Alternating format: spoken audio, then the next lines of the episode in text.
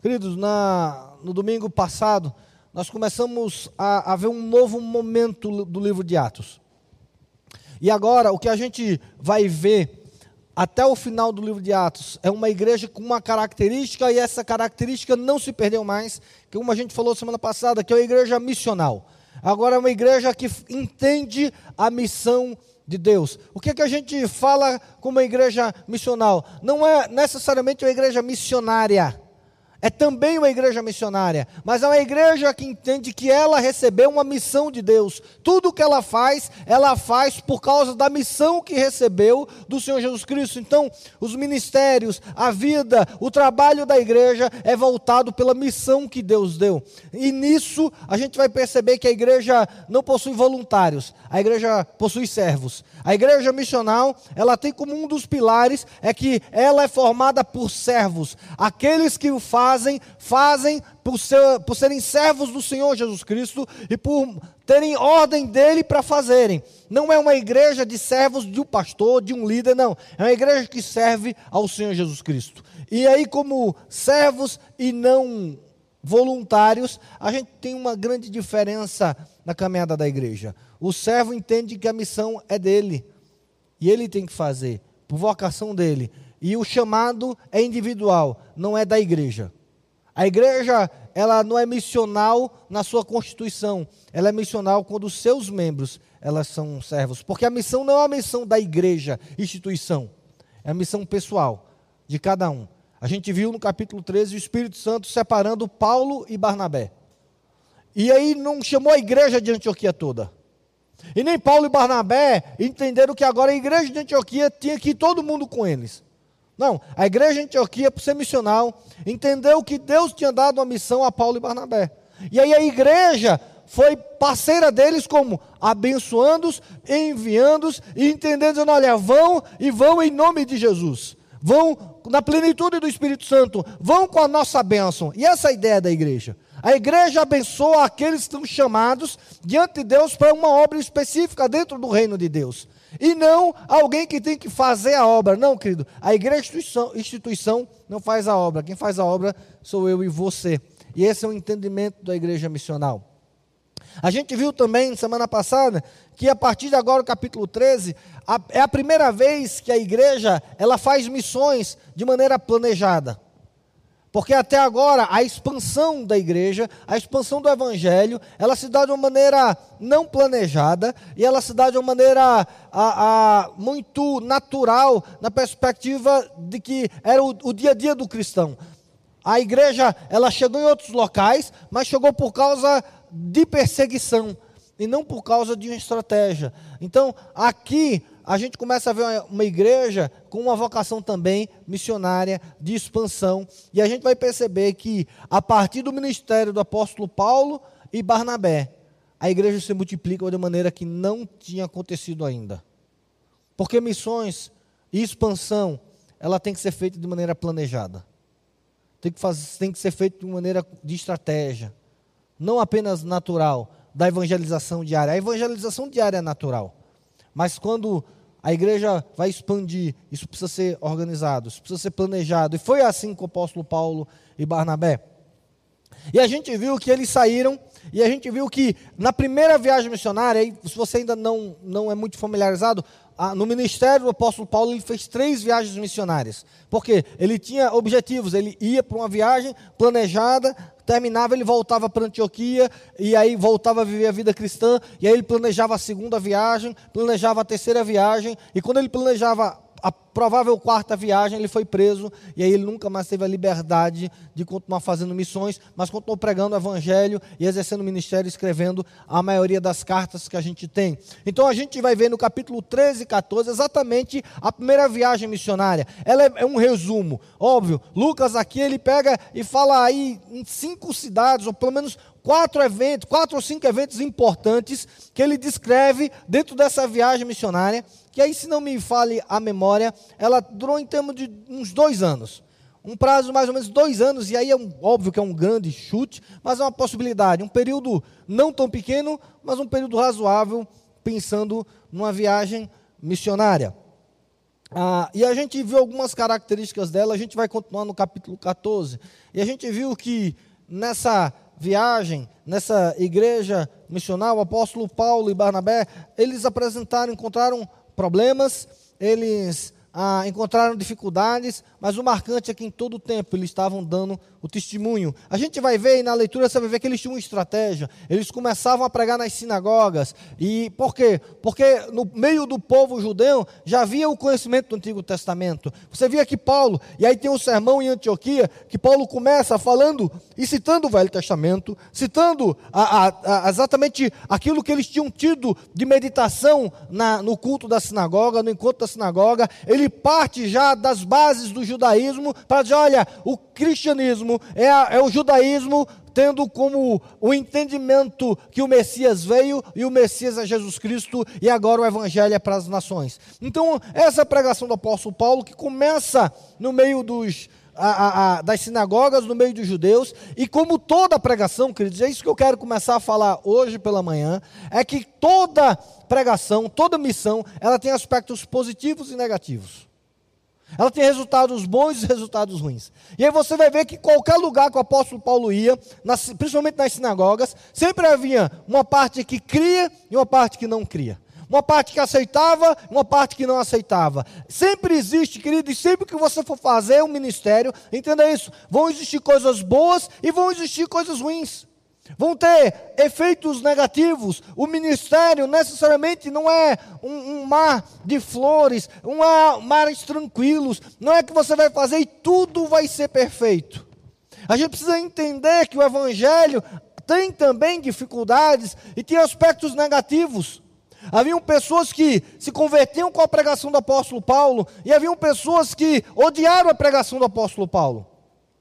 Haviam pessoas, e a gente vai ver se você fizer essa leitura, haviam pessoas que começavam a debater e serem contrários à pregação do apóstolo Paulo. Ou seja, entenda isso, quando você faz ministério, quando você recebe a missão de Deus, isso não significa que tudo vai ser 100% certo.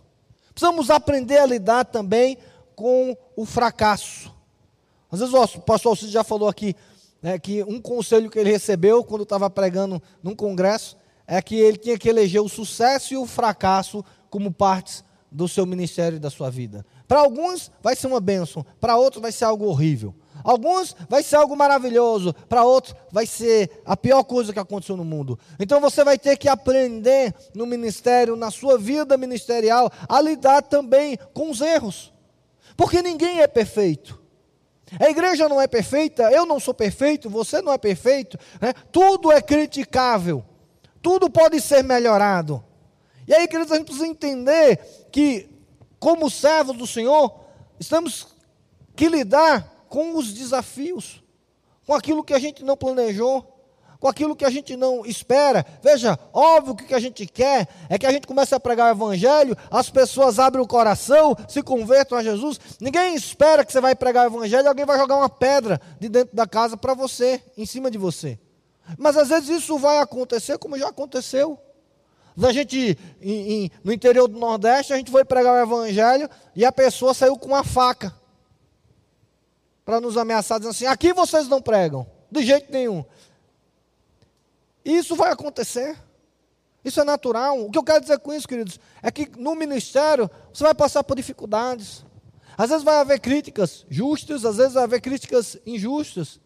Às vezes você vai ver pessoas que vão querer construir, às vezes você vai ver pessoas que vão propositalmente querer destruir, por qualquer que seja a sua motivação. Mas, queridos, entendam, você deve continuar em frente, marchando junto ao chamado que Deus deu na sua vida. Se as críticas forem justas, muda, entenda, aceite, reorganize e faça. Se as críticas forem injustas, continue firme no propósito. O que, o que você faz? Você faz para a glória do Senhor. Talvez não exista nada mais frustrante para um pregador do que, imagina, você acabar de pregar e todo mundo da igreja assim, odiamos a sua pregação. Ninguém gostou. Ninguém achou interessante. Isso aconteceu com Jesus Cristo. No meio de uma pregação de Jesus, as pessoas começaram a ir embora e dizer assim: duro discurso é esse? Quem pode aguentar? E as pessoas começaram a abandonar Jesus, porque o discurso não agradou. E aquilo trouxe tanta tristeza no coração de Jesus que ele olhou para os discípulos dele e disse assim: Vocês também vão embora? Vocês também querem ir embora? E aí Pedro diz assim: Senhor, para onde nós iremos? Se só tu tens as palavras de vida eterna. Às vezes vão aparecer problemas. O evangelho não é evangelho do glamour, é evangelho da glória do Senhor Jesus Cristo. Nós não somos chamados para termos ministérios de sucesso. Nós somos chamados para termos ministérios que agradem e glorifiquem o nome do Senhor Jesus Cristo. Amém? Você entende que essa é a nossa vocação? Poxa, mas eu fiz um serviço, eu fiz um trabalho tão grande e ninguém se converteu. Não tem problema. Nós não olhamos para números. O que interessa é o que você fez foi legítimo? Foi fiel ao Evangelho? Sim. O que você fez glorificou o nome de Jesus? Sim. Então deixe e descanse que os resultados eles são do Senhor Jesus Cristo. Entenda isso. Quem vai, quem é o responsável pelos frutos do nosso ministério é o Espírito Santo de Deus. Louvado seja o nome dele por isso não é na nossa força, não é na nossa capacidade, é mais debaixo da soberania do Espírito Santo de Deus que as coisas acontecem.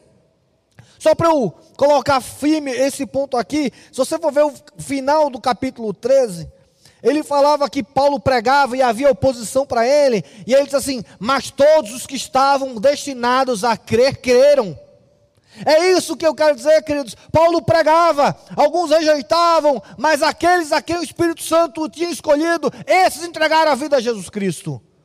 E o resultado não deve ser a nossa motivação. A gente não deve se desmotivar porque a gente não vê as coisas acontecendo. E querido, eu quero agora falar especialmente você que é líder de célula.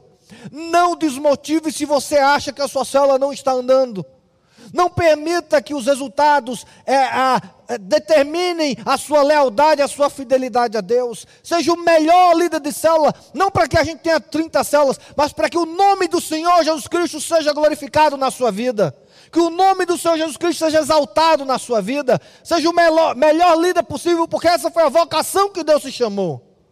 E aí, querido, se você fizer de maneira fiel a Deus, e de maneira que busca a glória dEle, descanse que os resultados serão do Espírito Santo. Ah, mas a minha célula não vai multiplicar. Não tem problema, querido. Nós não trabalhamos com números. Talvez seja uma orientação do Espírito Santo que o local do trabalho seja outro. Ou talvez você vai plantar e você não vai colher. Veja como isso é, é interessante. O apóstolo Paulo diz: Olha, eu plantei, outro colheu. Porque o ministério do apóstolo Paulo foi plantar. Mas ele não ficou frustrado porque ele não viu, ele não foi ele que colheu os frutos. Outro colheu os frutos. O que importa? O que importa é que os frutos são para a glória do Senhor Jesus Cristo. Quem quer que plante, quem quer que colha, a glória e o foco é no Senhor Jesus Cristo. Por isso eu quero continuar estimulando. Você, querido, que tem trabalhado ensinando as crianças dessa igreja, continue. Fique firme continue ensinando. Esse ministério é essencial para o Evangelho. Ensinar os nossos filhos, ensinar as crianças que aparecem o caminho do Senhor. É você começar a plantar para algo que Deus vai fazer no futuro. Por isso não desanime. Ah, mas as crianças não estão vindo. Não, foque e foque naqueles que estão vindo. Foque naqueles que Deus tem lhe dado.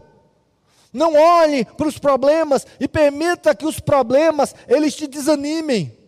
Não, olhe para os problemas, entregue eles a Deus e continue trabalhando para evitar esses problemas. Mas não permita, querido, que as adversidades elas vão tirando a sua energia do seu ministério. Eles vão tirando a alegria de você servir. Querido, se você vem aqui e não vem nenhuma criança para você dar aula, dobre o seu joelho durante 50 minutos, clame a Deus por cada criança que você conhece. Faça o seu ministério eficaz, porque o que você faz, você não faz para dizer assim: olha, eu ensinei a 120 crianças hoje. Não, querido, o que você fez, você ensinou crianças para a glória do Senhor Jesus Cristo. Se é uma, se é mil, é para a glória do Senhor Jesus Cristo. E Deus vai fazer aquilo que nós não podemos ver. O ministério vai ter alcances que nós não vamos ver. Por isso, continue firme e eleja o sucesso e o fracasso na sua caminhada. De maneira indistinta. E se alguém disser que o que você fez foi tudo maravilhoso, não permita que o sucesso suba a sua cabeça. Se de repente você tem uma célula e essa célula multiplica e agora em vez de cinco que você começou, já tem 30 e já tem duas células e já vai transformar em 30 células. Não acha agora que você é a pessoa, é o cara, que tudo depende de você, não. Não eleja. Entenda que o sucesso vem do Senhor. E continue humilde, servindo ao Senhor da mesma maneira. Você não é maior ou menor por causa dos resultados. O evangelho não é evangelho de maior ou menor. É evangelho de fiel e não fiel. O evangelho não tem grande nem pequeno. O Evangelho tem fiéis e não fiéis. O nosso nível não é de grandeza, o nosso nível é de fidelidade. Que você seja um líder fiel, e que você exerça seu ministério da maneira fiel, por causa do Senhor, com os princípios do Evangelho, e sempre, sempre com os olhos voltados para a glória do Senhor Jesus Cristo. E aí no capítulo 14 a gente vai ver mais dois incidentes, que eu vou falar rapidamente dele. Um, Paulo Paulo começa em Cônio, e em Cônio ele começa a pregar a palavra, e de novo, vai ter o sucesso e o fracasso. Mas é interessante que quando ele começa a pregar na sinagoga, se levantam pessoas e começam, e a ideia do texto é até corromper, a falar mal, inventar mentiras sobre os apóstolos sobre o apóstolo Paulo e Barnabé. E aí eles ficavam lá, continuavam pregando. E a Bíblia diz assim: e a mão do Senhor era com eles, e Deus ia confirmando a pregação deles com sinais e prodígios. A gente já falou de sinais e prodígios aqui, não é a ideia, mas o que eu quero mostrar é que aqui havia sinais e prodígios, e eu quero dizer a vocês: os sinais e prodígios não diminuíram a perseguição e a oposição que eles tinham. O fato de Deus fazer milagres não vai converter ninguém. É como eu digo, meus irmãos: se você prega o evangelho, mesmo que você faça o bem, pessoas vão se levantar contra você. E eles faziam, pregavam com milagres, prodígios, com sinais, e mesmo assim as pessoas continuavam se levantando contra eles. Esse era o evangelho. Era isso que acontecia. E aí depois Paulo vai para Listra. E Listra é interessante, porque, e aí vem uma lição para a gente. O apóstolo Paulo chega na cidade e ele não começa pregando na cidade. Ele chega, vê um paralítico, conhecido, olha para aquele homem, percebe que tem fé nele e faz a cura a, a ele. E ele cura aquele homem. Só que esse sinal, ele não veio com a palavra. Ele não veio com a pregação do evangelho. Não eram sinais que testificavam o que estava sendo pregado. Então Paulo foi lá e fez apenas o sinal. E aí o que acontece? É que quando ele faz apenas o sinal, as, os habitantes olham e dizem assim: Olha, os deuses nos visitaram os deuses nos visitaram. E aí você vai ver, ah, se não me engano, é, é, é Júpiter e. Agora fugiu o nome. E Mercúrio. E aí tá, Júpiter e Mercúrio vieram sobre nós. E aí eles falavam na língua original e Paulo e Barnabé não entenderam isso. E aí de repente estavam levando Paulo e Barnabé, porque eles iam fazer sacrifícios de animais a Paulo e Barnabé. E aí Paulo começa a dizer: vocês são loucos, não façam isso. E aí a gente conhece a história. Eles rasgam as vestes, diz assim: olha, nós não viemos aqui porque somos deuses, viemos pregar o evangelho. E aí Paulo começa a pregar o evangelho, mas o tumulto está enorme. E ele não consegue pregar o evangelho, porque, querido, o milagre não vai mudar a vida das pessoas. O milagre levou o foco para Paulo e Barnabé naquele momento. Por isso, querido, os sinais e prodígios, eles têm que seguir a pregação da palavra. Não adianta alguém só querer os sinais de Deus. Essa vida não vai ser mudada pelo Evangelho. Ele pode até receber a cura, a bênção, mas ele não vai se comprometer com o Evangelho, porque o Evangelho, o comprometimento do Evangelho é pela fé, é pela pregação da palavra. E é isso que temos que prisar, é isso que temos que entender. Querido, muitas pessoas chegam na igreja precisando de um socorro, precisando de um milagre, precisando de uma ação, precisando de uma ajuda. Querido, e essas coisas vão acontecer, mas o que eu quero dizer para você essa manhã é que se a palavra de Deus não for junto com a ajuda, a vida dessa pessoa não vai ser transformada. E eu não estou dizendo aqui que nós não devemos ajudar. O que eu estou dizendo é que temos que ajudar, mas a nossa missão também é levar a palavra junto. Precisamos levar a palavra de Deus com os sinais, com os milagres do Senhor juntos. Na hora que o apóstolo Paulo só levou o milagre, as coisas deram errado.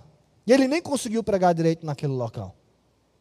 Por quê? Porque eles pegaram o milagre e eles entenderam, a partir da cosmovisão deles, que esse milagre tinha vindo dos deuses gregos. Eles não conseguiram dar glória para o Senhor Jesus Cristo. E aí você vai ver que o apóstolo Paulo não faz mais isso. Sempre vai a palavra e os sinais e, e os milagres acompanhando as, a palavra de Deus. A palavra de Deus é a nossa vocação. Então lembra disso, nós somos chamados para isso, levar a palavra do Senhor. E sempre levemos.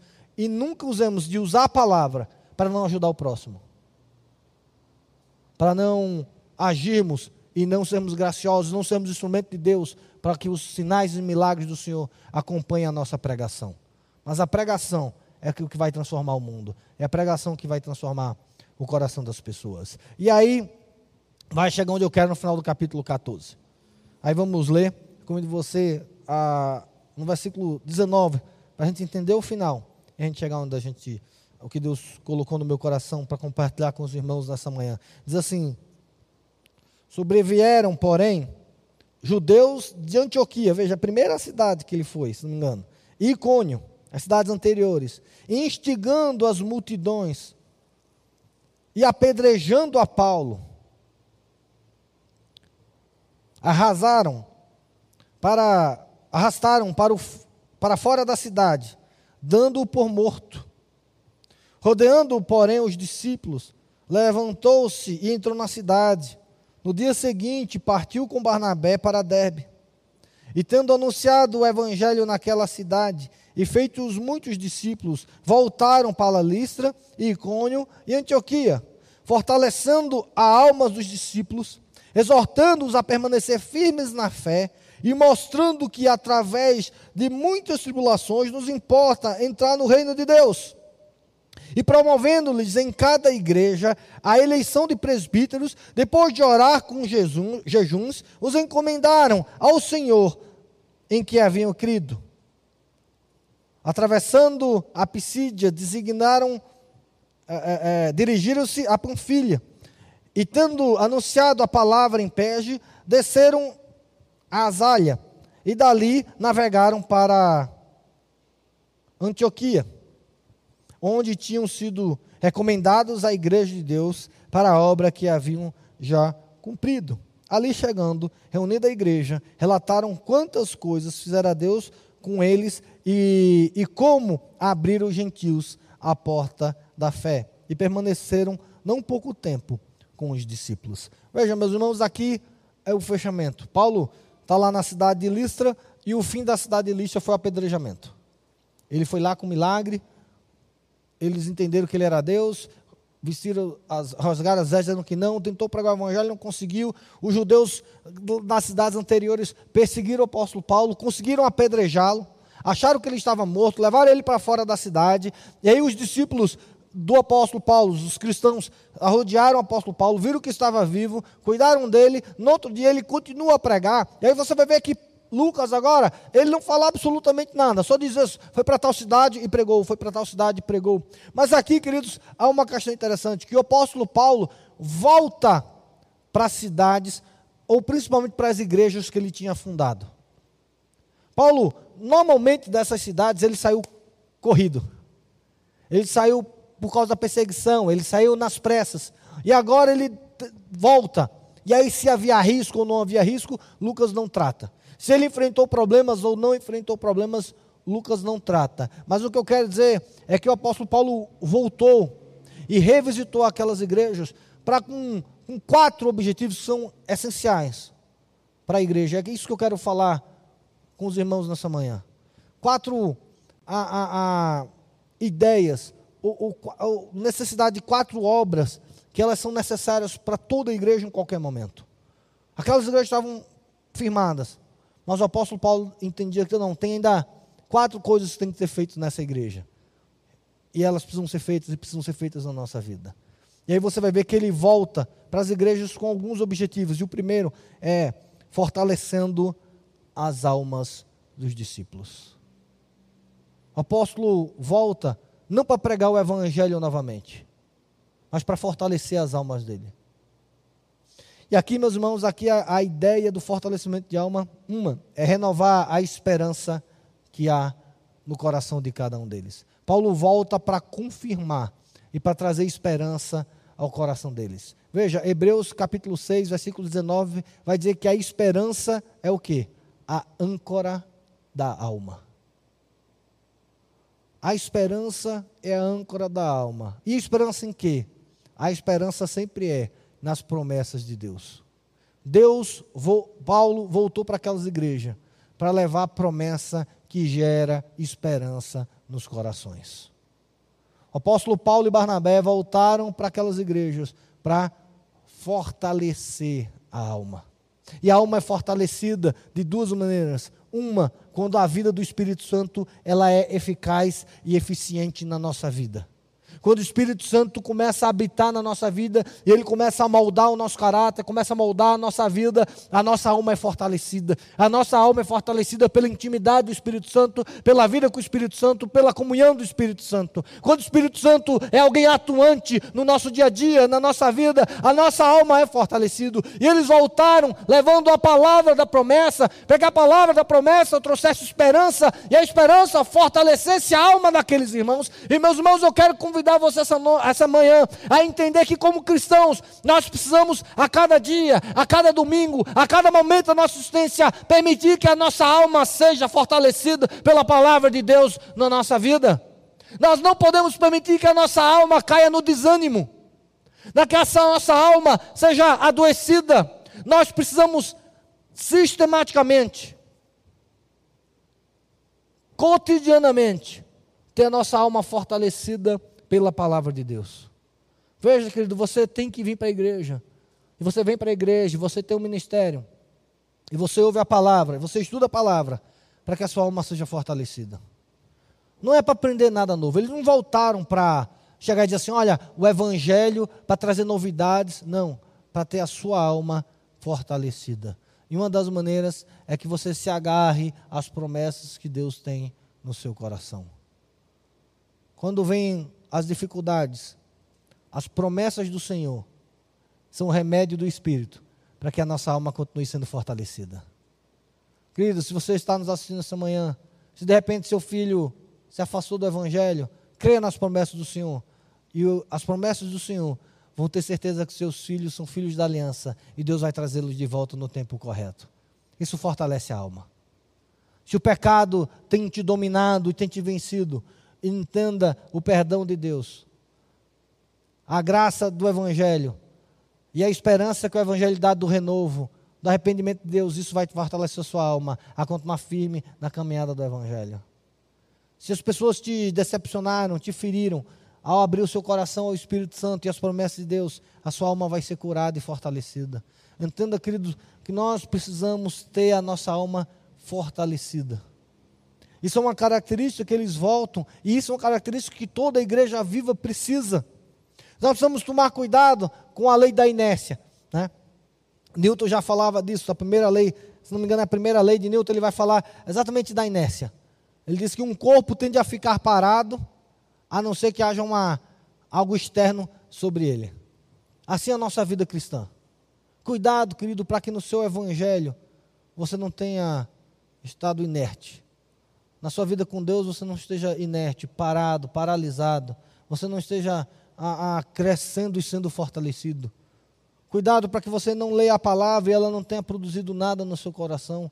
Para que você entenda que o status quo, o status que você já alcançou, está muito bem, está muito bom. Que você não tem nada para aprender, que você não tem nada para evoluir, que você não tem nada para crescer. Porque Paulo voltou para aquelas igrejas fortalecendo a alma deles.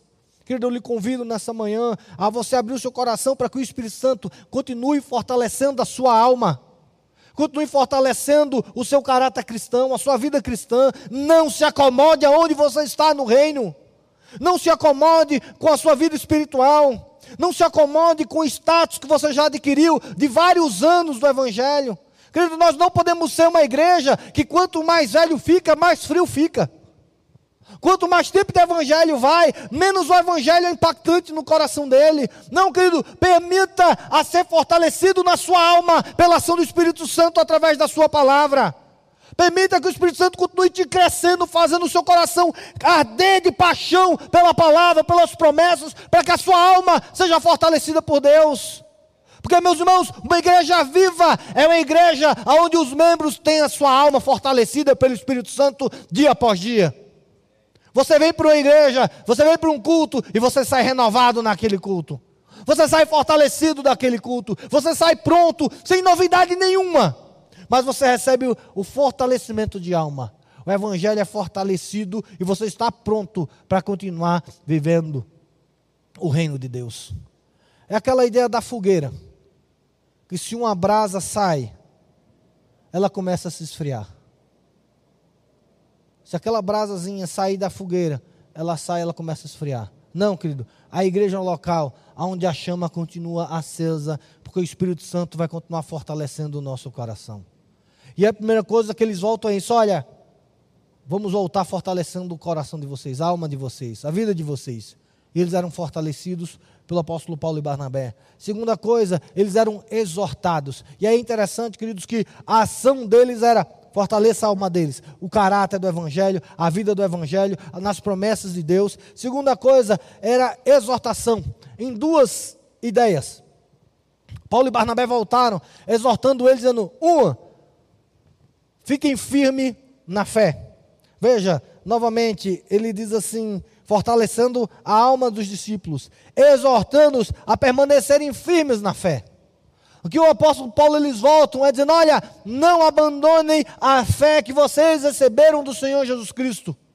Uma igreja viva é aquela que não se abre para as novidades teológicas que vêm, mas é aquela que se abre para o novo do Espírito Santo, baseado nos firmes fundamentos da fé cristã. Ela não abre mão dos princípios do Evangelho, porque se nós abrirmos mão do firme fundamento do Evangelho, nós vamos deixar de ser igreja. Queridos, eles exortaram eles, mantenham-se firmes na fé que receberam em nome de Jesus. Cuidado, querido, para você não ficar moldando o evangelho às suas necessidades pessoais, aos seus interesses pessoais. Eu já vi pessoas, querido, na igreja que passaram por dificuldades enormes financeiras e foram ajudadas pela igreja e receberam ajuda da igreja. E não foi ajuda pequena, foi ajuda grande. E graças a Deus eles conseguiram se recuperar de vida. E aí conseguiram agora se tornar novamente independentes, não precisaram mais da ajuda da igreja, continuaram caminhando. Um ano depois, aquele casal saiu da igreja porque foi feita uma campanha na igreja para ajudar um outro casal que estava passando por dificuldades. E aí eles disseram assim: não, não, nós vamos sair dessa igreja porque essa igreja só fala de dinheiro. O que é que acontece? É que os firmes fundamentos da fé vão mudando pela convicção. Quando eu precisei, é uma coisa, quando eu não preciso, é outra coisa. O evangelho, querido, ele não é um evangelho situacional, dependendo da situação. O evangelho é a verdade imutável de Deus para cada um de nós.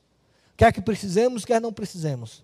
Quer que seja conveniente, quer que seja, não seja conveniente. O evangelho é o mesmo hoje, ontem e o será para sempre. O Evangelho é o mesmo ontem, hoje e o será para sempre. O Evangelho não vai mudar. E nós vamos ser uma igreja viva, missional, se ficarmos firmes no Evangelho que recebemos pelo Espírito Santo de Deus, que foi revelado nas Suas Escrituras. Nós não podemos mudar por conveniências pessoais nem por questões culturais. O evangelho é o mesmo sempre. Isso não significa, queridos, que nós vamos mudar a nossa cultura. Não, nós vamos entender aquilo que é aspecto cultural é aspecto cultural, mas aquilo que é essencial do evangelho, nós não vamos abrir mão.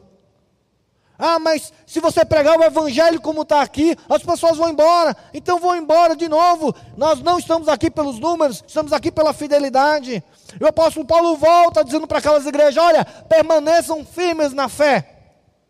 E aquela igreja, queridos, elas eram a, a, minadas por judaizantes que queriam impor uma ideia judaica que não era mais necessário para aquele momento, não era mais da igreja. Então, alguns queriam que a igreja voltasse para o judaísmo e eles enfrentaram esses problemas. Eles continuavam tendo os problemas das religiões de fora, eles estavam no mundo gentil. Então, as pressões, as ideias, as ideologias, as filosofias é, mundanas continuavam entrando dentro da igreja. E assim continua conosco, querido, entenda, você que é jovem, entenda isso, o seu professor universitário não conhece mais de Deus e da vida do que Deus. Nenhuma filosofia humana pode explicar Deus e as coisas de Deus. Precisamos continuar firmes no Evangelho. Ah, mas a ciência diz a ciência está errada, porque a ciência é menor do que Deus. Meus irmãos, nós não somos ignorantes, nós não somos fanáticos, mas nós entendemos que Deus fala e Deus falou através da Sua palavra, e o que Ele falou da Sua palavra é a verdade, de maneira inquestionável. Nós não podemos mudar a palavra do Senhor por causa de nada na nossa vida. Nós não podemos pegar ideologias políticas e transformá-las a partir do Evangelho. O Evangelho não é político. O Evangelho não é econômico. O Evangelho, como tudo, ele é global na nossa vida. E aí sim podemos aplicar economia, política, dentro da nossa cosmovisão evangélica. Mas, queridos, como evangélicos, nós vamos ficar firmes na fé. Não podemos abrir mão dos nossos princípios por nada, por nenhum interesse, por nenhum interesse político. Nós não podemos mudar o nosso discurso por causa de um emprego, por causa de um, um terreno que vai receber. Nós não podemos mudar a mensagem do Evangelho por causa de conveniências. Nós não podemos ser legais. Não, nós somos revelacionais. Nós pregamos aquilo que está revelado na palavra do Senhor. Isso não significa que somos superiores, e essa é uma grande diferença. Cuidado para que a firmeza da sua fé não vire arrogância, não vire soberba, não vire exatamente aquilo que a verdade do Evangelho não produz.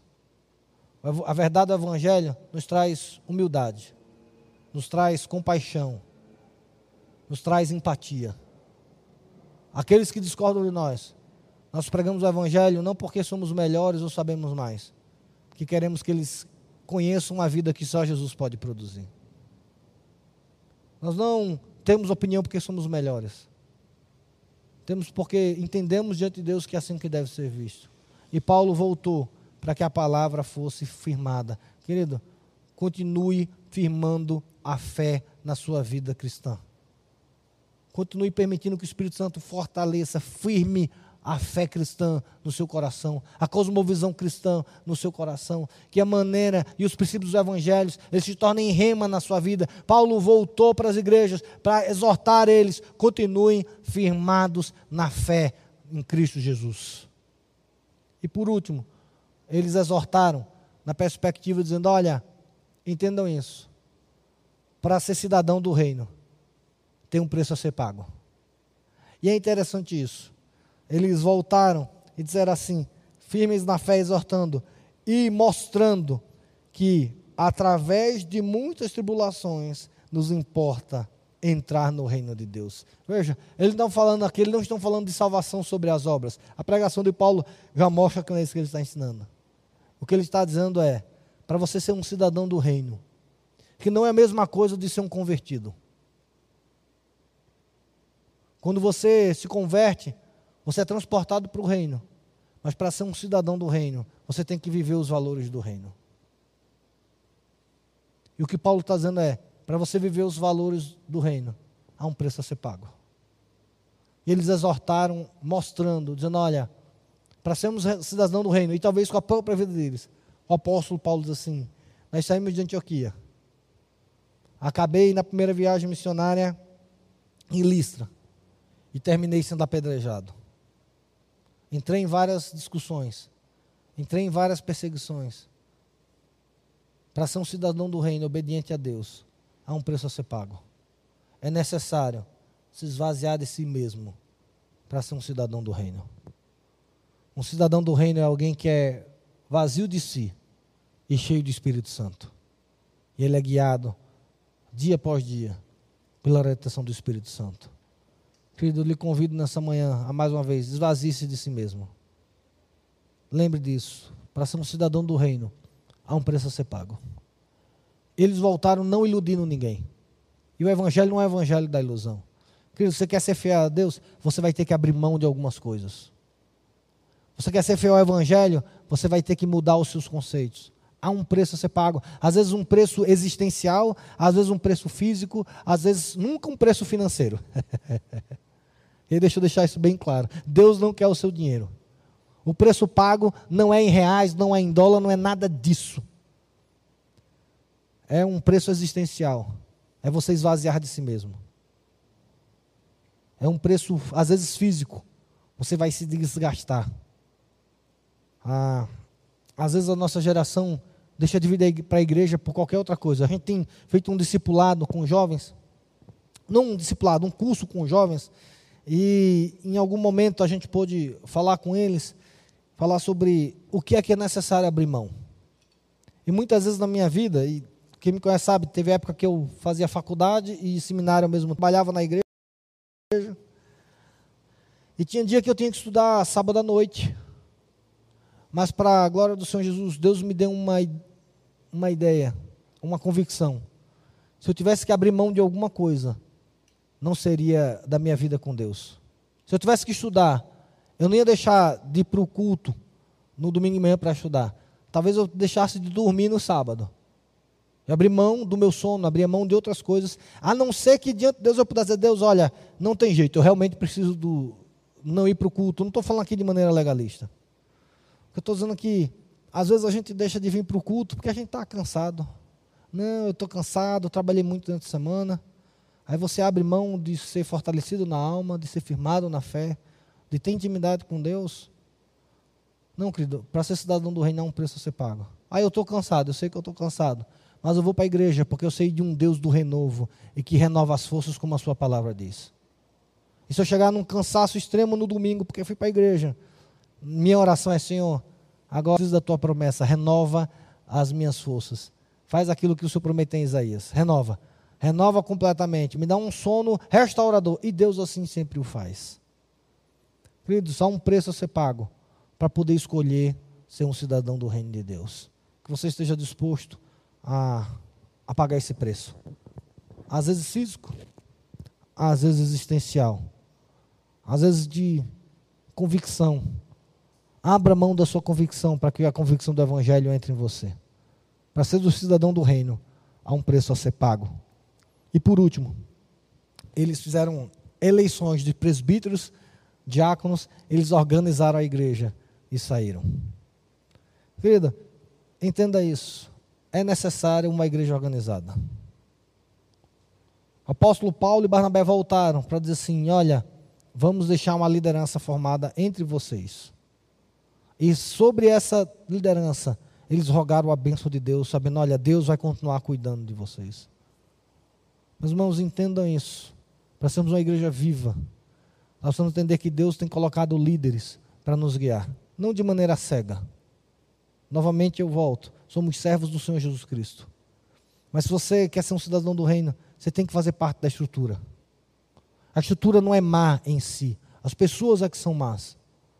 Mas Paulo voltou dizendo assim: elejam presbíteros, líderes, e esses líderes vão ter responsabilidades e vão ser usados por Deus para abençoar a igreja.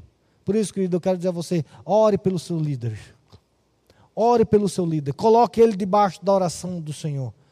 Querido, se você é dessa igreja, ore pelo pastor Alcides, ore pelo pastor Luciano, ore pelo pastor Marcos, ore pelo pastor Nilo, ore pelos evangelistas, ore pelos presbíteros da nossa igreja ore pelos diáconos, ore pelos líderes de célula. Queridos, é importante nós colocarmos a nossa liderança diante de Deus. Veja o apóstolo Paulo, as igrejas, eles organizaram os seus líderes, escolheram os seus líderes, e ele fala assim: e com jejuns e orações abençoaram.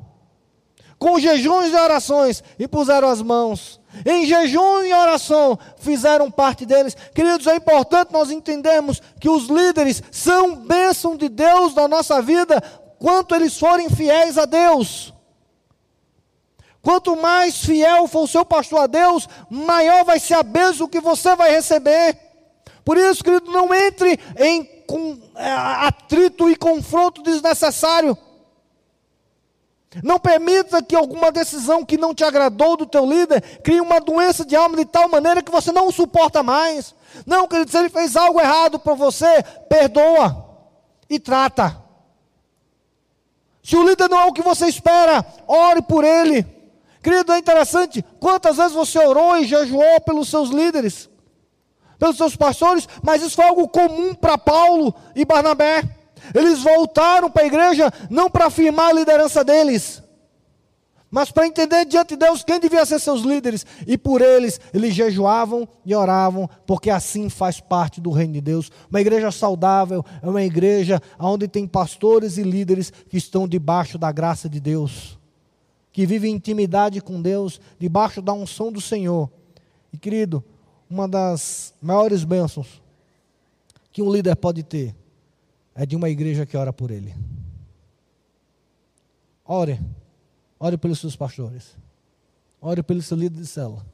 Ore para que nós, debaixo da graça do Senhor, possamos ser cheios da graça de Deus na nossa vida. E com a oração e jejuns, eles recebiam a unção do Espírito, através da oração do Paulo e Barnabé, para poderem liderar a igreja do Senhor Jesus Cristo.